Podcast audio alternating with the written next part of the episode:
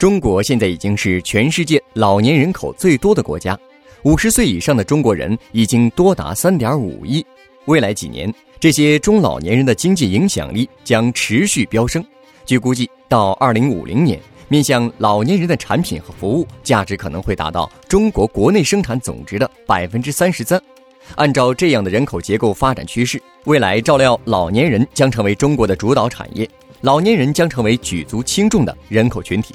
这将给政府带来巨大挑战，但也将给创业公司带来巨大商机。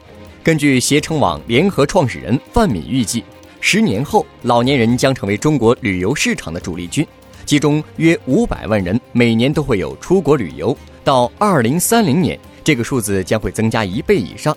就在这些老年人纷纷走出国门之际，旅游业正在不断调整，以适合他们的需求，比如提供更多的团体旅游和更实惠的住宿。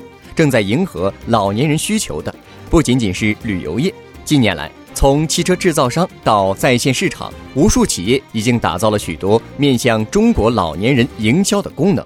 越来越多的企业正在进入这个行业。对于那些无力负担出国旅游的人来说，私人预防护理正变得越来越普遍。此外，一些公司正在开发智能护理产品，试图借助互联网设备来追踪用户的健康。在营养品上，雀巢公司推出了面向中老年人的中老年奶粉，在医疗护理领域也有巨大机会。一个数据说，每一千名中国老年人平均只有二十六张护理床位，这意味着这个领域存在着巨大的市场需求。获取更多创业干货，请关注微信公众号“野马创社”。